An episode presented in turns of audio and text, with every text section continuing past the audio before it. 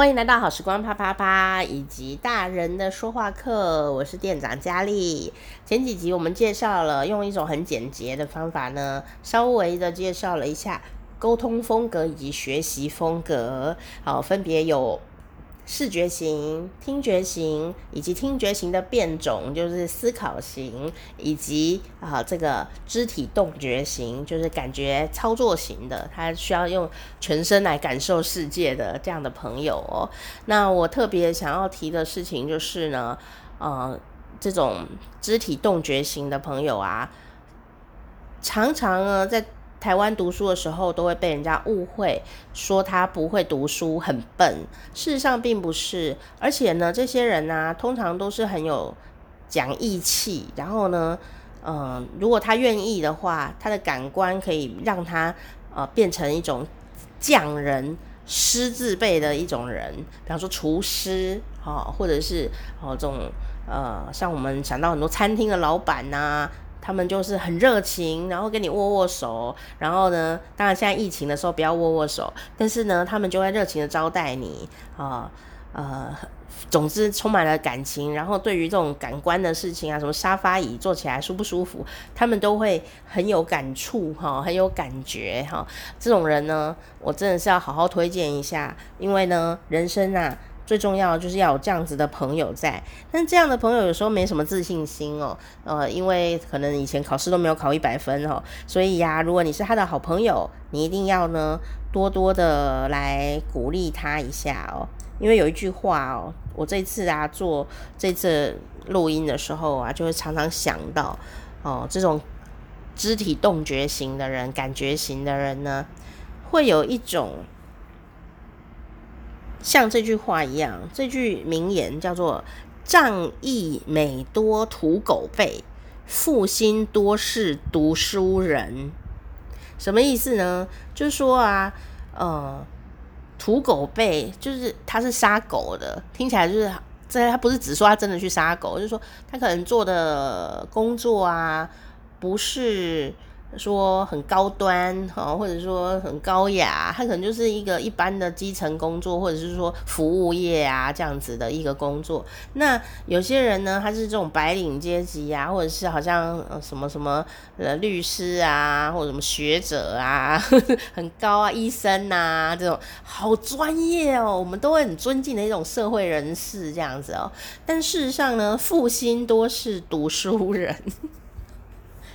也就是说呢，有时候你会发现，哦，这个头脑很精明的那种，书读得很好、很高水准的那种所谓的这种高知识分子啊，有时候哦，他还不见得是你的好朋友呢，因为呢，他们可能呢精于算计，或者是呢脾气很差啊，不在意感觉，不重视当下，哦，这些都有可能，或者是。太爱讲道理，哦，失去了感性，哦，所以呀，我这边还是要大推一下哈，我们的肢体动觉型的，就是感觉型的朋友，哦，呃，也许我们学习东西都需要一点时间，哦，去摸索，但是呢，学到的身体记住的，永远不会忘记，更别提你还是很有智慧的，哈，而且我们有这样的朋友，我们都会觉得真的很开心、很感动，因为啊，呃。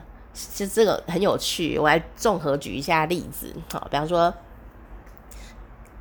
好久不见的一群朋友去聚会，那这个视觉型的人可能会问你的问题是：哎，你现在在干嘛？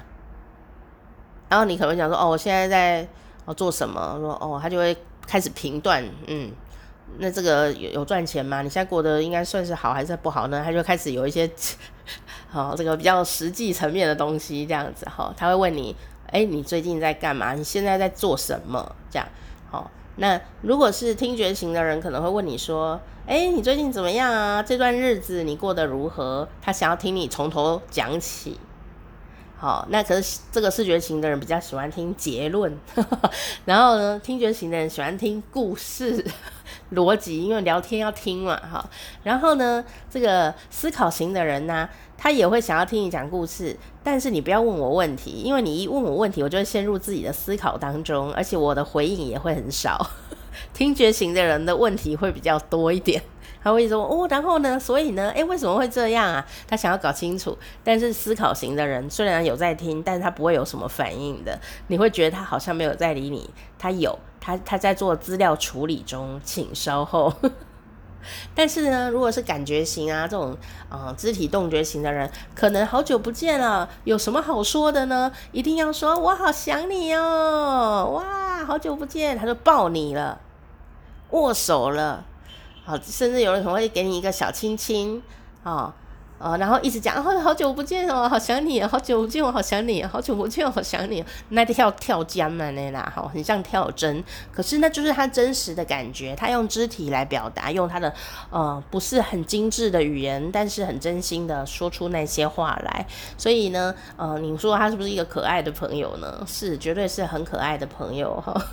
我就举这个例子就很明白，你可以知道他们四种人的差异哦。那另外呢，比方说他们如果约去去吃饭要点菜也会很有趣，呃，这个视觉型的人呢会很比较喜欢，呃，环境啊要跟他一样优雅漂亮的，所以他出门呢他就会打扮得很漂亮，很有型，干干净净的这样子，所以他希望，哎，最好你们都要穿着好看一点啊，我们拍照比较好看，而且我看着你们的时候眼睛比较不会受伤。那他出去可能就穿了一大堆名牌都有可能哦哦，你可能会觉得他在炫耀什么？他没有在炫耀，就是他喜欢，他开心，他就是想这样。所以呢，他会选的餐厅可能也会比较贵，但不一定好吃，因为他装潢比较漂亮。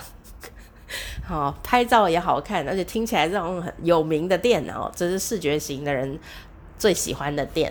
好，那听觉型的人最喜欢的店会是那种，哎、我跟你说，我已经帮你们收集好了资料了，有十家店都有卖咖喱，然后这家店怎么样，那一家店怎么样，那家店怎么样？然后我觉得最有 CP 值的那一家，装潢又好，东西又好吃，好又不会太贵的，就是这一家。好，这样。那你们就去了那一家，好，哈，如果你们都很满意，他就会觉得、哦，好开心哦，我被肯定了，我好好好有安全感。但是如果他遇到的是这种思考型的人，问他好不好吃，喜不喜欢，他都没有反应，嗯，哦，嗯，听觉型的人就会觉得重创，他可能觉得说，天哪，他是不是不喜欢这家店？那你可能会觉得不喜欢这家店就不喜欢啊，大不了 Google 上面给他负评，不是哦。听觉型的人会觉得你们不喜欢这家店，就等于是 我的失败，就是等于你们已经不喜欢我了。我今天得到了一个挫折，我推荐了一家你们不喜欢的店，这样子。听觉型的人真是容易自苦，不要再自虐了，这么在意别人评价好吗？哦，那所以如果听觉型遇到思考型的人，也不要太在意，因为他本来就不会有什么反应，他的反应点滴在心头。等到有一天你发现他自己会偷偷都会自己自己去吃那家餐厅的时候，可能已经过了很久了哦。所以你不要用他的。表面反应哦，来判断一些事情。好说他是不是讨厌这家店啊？我好难过，哭了三天，发现那个人已经去连续吃三天了，是很有可能的哦。哈，所以呃，每个人个性就是不太一样哈，大家也可以呃参考参考哦。那刚刚讲到这个也很好玩哦。那当菜单来的时候，大家的反应会是什么呢？视觉型的人呢，就一定会希望他最好是有图。他看到的时候，他可能说：“请问这个菜长什么样子？” 然后他会很快就决定他要吃什么，那就这个吧。好，有可能他就是点最贵的那一个，或者看起来最华丽的那一个，好，都有可能。那听觉型的人呢，就会朗诵菜单，自言自语说：“猪排一百五十元，牛排两百元，嗯，有点贵哦，不知道是哪一种牛排哦，嗯，鱼排一百元。”哦，卤肉饭套餐加汤，啊，它有附汤诶，啊，不然我吃这个好了，CP 值很高。而且他会朗读菜单给自己听，这才是有趣，因为他会一直念出来。